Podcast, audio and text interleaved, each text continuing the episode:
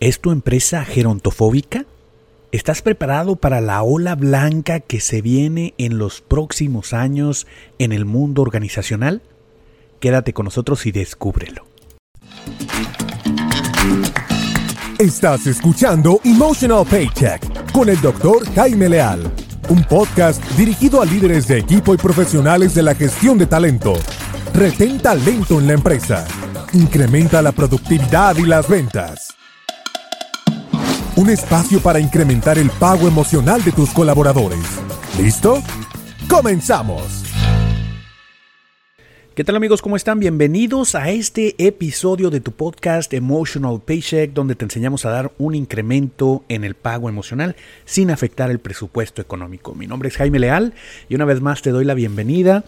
Y pues bien, el día de hoy vamos a tratar un tema súper interesante. ¿Es tu empresa gerontofóbica? Así comenzamos este podcast. La gerontofobia que se nos está presentando pues desde hace ya un buen tiempo de en las organizaciones y cómo esto pues bueno eh, va, a cambiar o tiene que cambiar forzosamente. Vamos a comenzar por explicar un poco acerca de, qué es exactamente lo que estamos hablando. Vamos a, plantear una, una, especie de marco de referencia donde hablamos de el modelo familiar. Sabemos que el modelo familiar ha cambiado Hoy en día eh, los jóvenes ya no están, en su mayoría al menos, buscando el establecer una vida matrimonial tradicional. Algunos de ellos incluso deciden no casarse. Otros, eh, pues con toda la diversidad sexual también, abiertamente practican su sexualidad y forman una familia diferente, en la cual además vemos una reducción en eh, la formalización, primero, de la familia y la pareja, pero también en la preferencia por tener hijos hemos visto una tendencia que yo creo que es, es global y lo vamos a ver un poco, un poco más adelante en las estadísticas, donde las parejas modernas o las parejas jóvenes, recientes, hoy en día esas familias están buscando tener más mascotas que hijos. Prefieren las mascotas por sobre los hijos.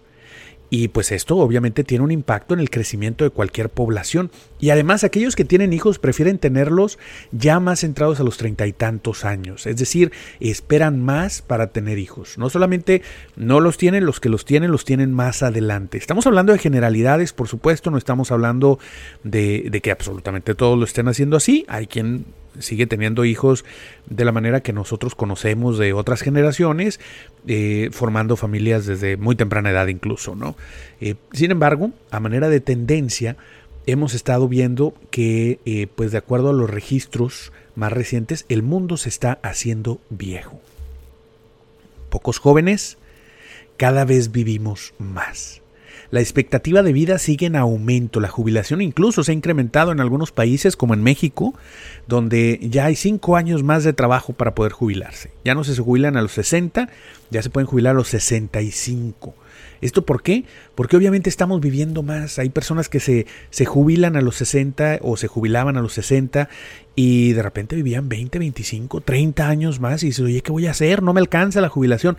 El sistema de jubilaciones incluso eh, pues presentaba una tendencia al colapso donde no podían mantener a tantas personas en el programa de pensiones. Hay una expectativa de vida que está creciendo constantemente. En países como en México anda alrededor de los 75, 77 años para las mujeres, 72 para los hombres. Pues sí, porque las mujeres se enferman más, pero viven más años, los hombres nos morimos primero.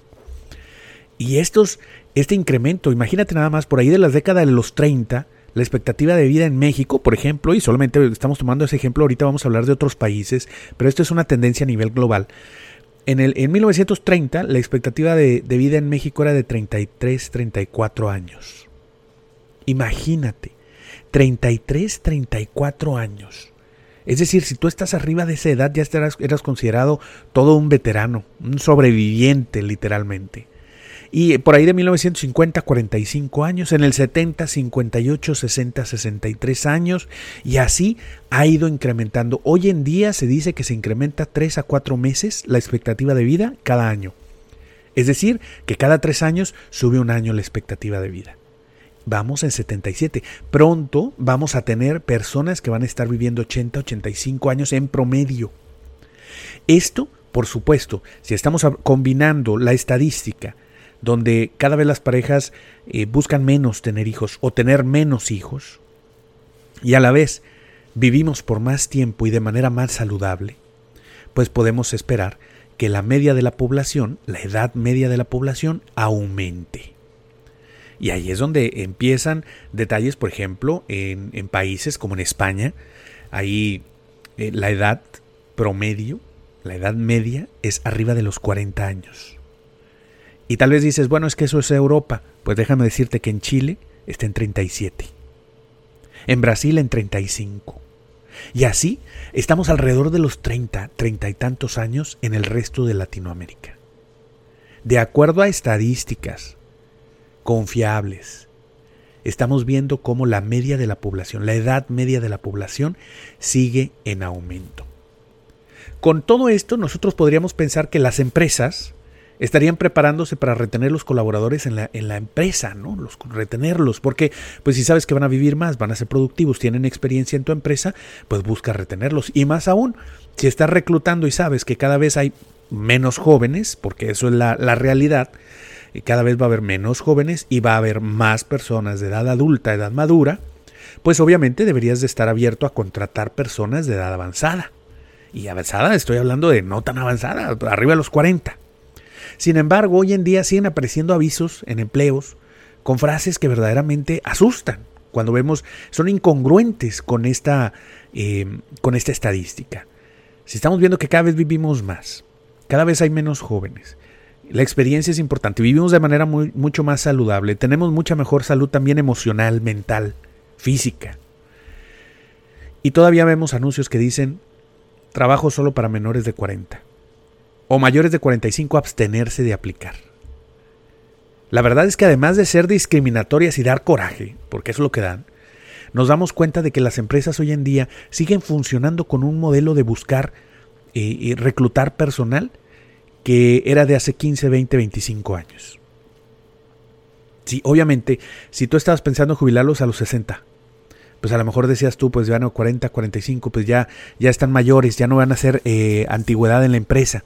Pero sin embargo, sí, hoy en día sabes que se van a los 65, que hay personas que siguen trabajando incluso después de esa edad en la empresa. Mi padre es uno de ellos, mi padre tiene 80 años, sigue teniendo un rol dentro de la organización en la que laboró por 40 años. Dicho sea, dicho sea de paso, por cierto, la, em, la generación que hoy en día es mayor de 45 años es la que presenta menor rotación de personal.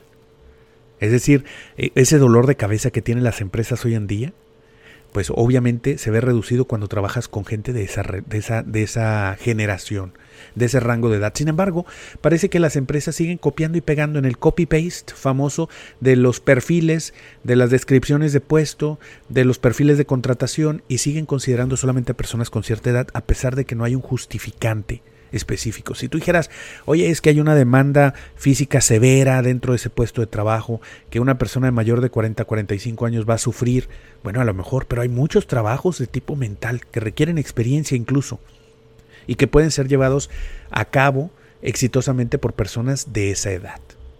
La verdad es que con esta ola de, población, porque eh, si, y, aprovecho para hacer el, comentario, te invitamos a visitar nuestro podcast en www.emotionalpaycheck.com.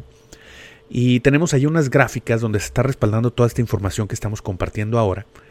Y podemos ver una ola de crecimiento de la población en edades que hoy en día están en edad de trabajar, pero que no vienen seguidas de una gran masa de personas que pues sean menores de edad y que, nos permitan mantener ese flujo de personal de mano de obra, cerebro de obra dentro de las organizaciones.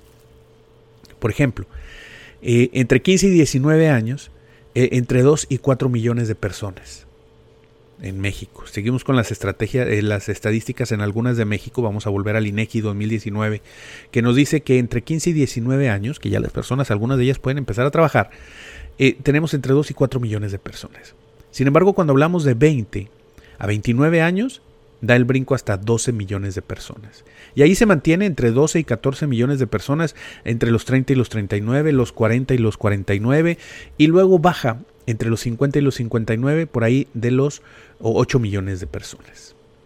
Cuando nosotros vemos esta este esta forma podemos identificar que si primero tuvimos una gráfica donde vemos entre 2 y 4 millones y luego da el salto hasta 13, 12, 13, 14 millones y luego vuelve a caer, vemos una forma de una ola. Y esa ola va a ir creciendo en el tiempo, porque las personas que hoy tienen entre 20 y 29, pues van a tener un año más el próximo año y así sucesivamente. Y entonces en 10 años vamos a ver que esos de 15 a 19 van a ocupar el espacio de los de 20 a 29. Y cuando eso suceda, nos vamos a dar cuenta de que hay una baja fuerte de mano y cerebro de obra, donde esa ola solamente la van a aprovechar las empresas que hoy en día se preparen para lo que yo llamo de cariño la ola blanca, la ola de las canas, aunque algunos se las pinten, ¿verdad? Pero la ola de las canas de, de, edad más avanzada, de edad madura, de generación X, que sigue en el entorno laboral, cubriendo esos puestos de trabajo en aquellas empresas que logren motivarlos y recibirlos.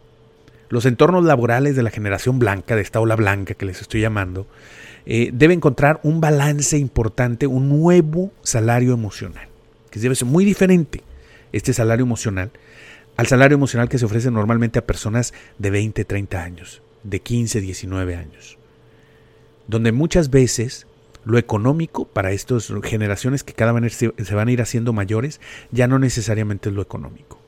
Es mucho más la seguridad, la ergonomía, la flexibilidad, el vida y trabajo, eh, todos estos aspectos de salario emocional que tienen que redireccionarse, que tienen que rediseñarse dentro del entorno laboral para poder causar un buen impacto y una buena retención.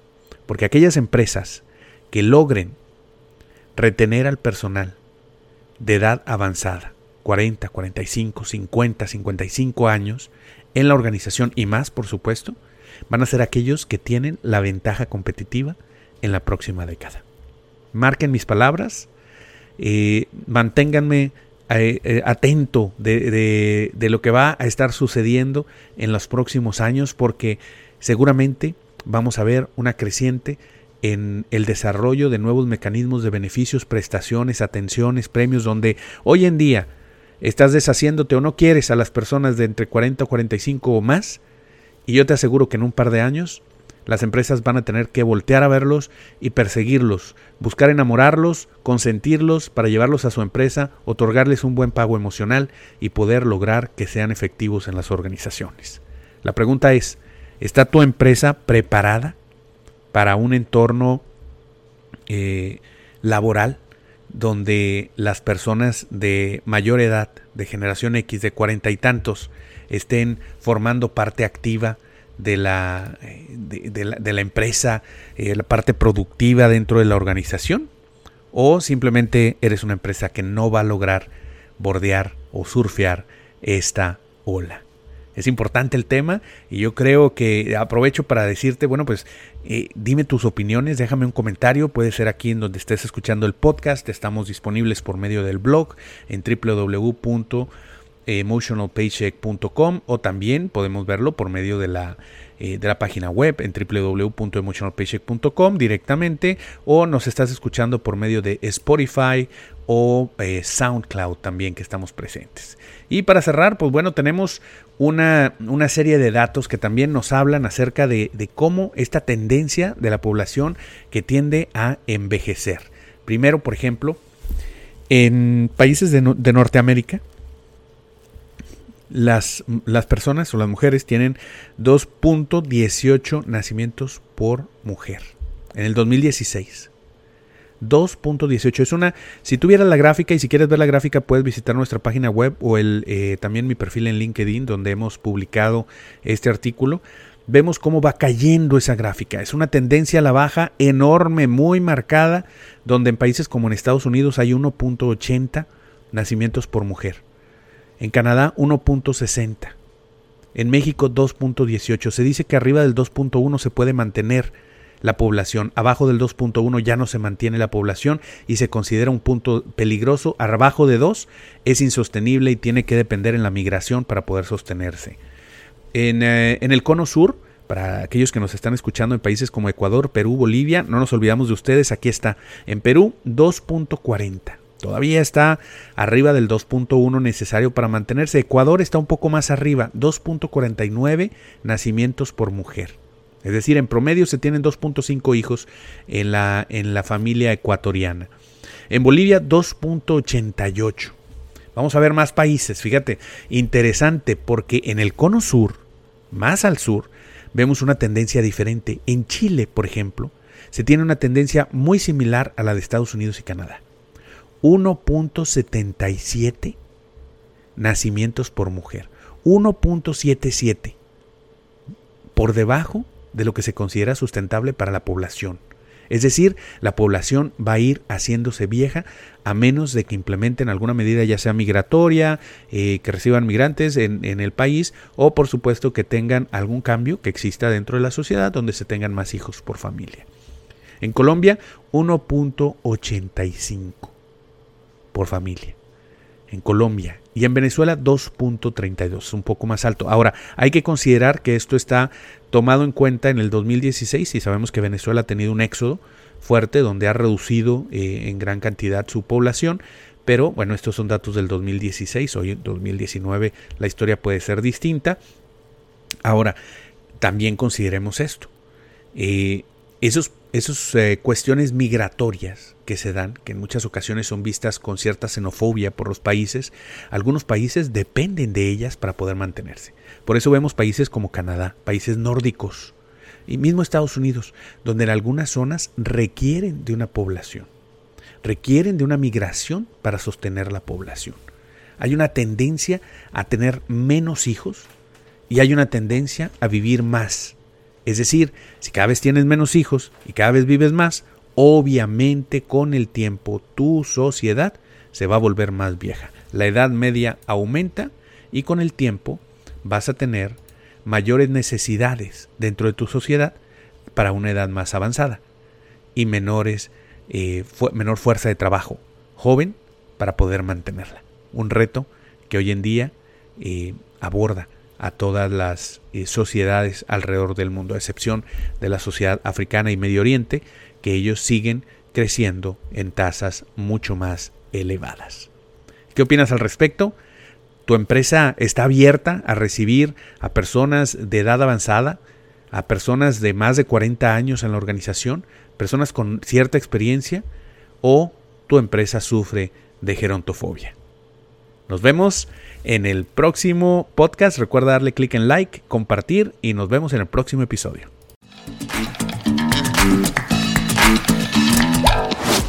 Gracias por acompañarnos en un episodio más de Emotional Paycheck, una producción del Instituto Canadiense de Pago Emocional.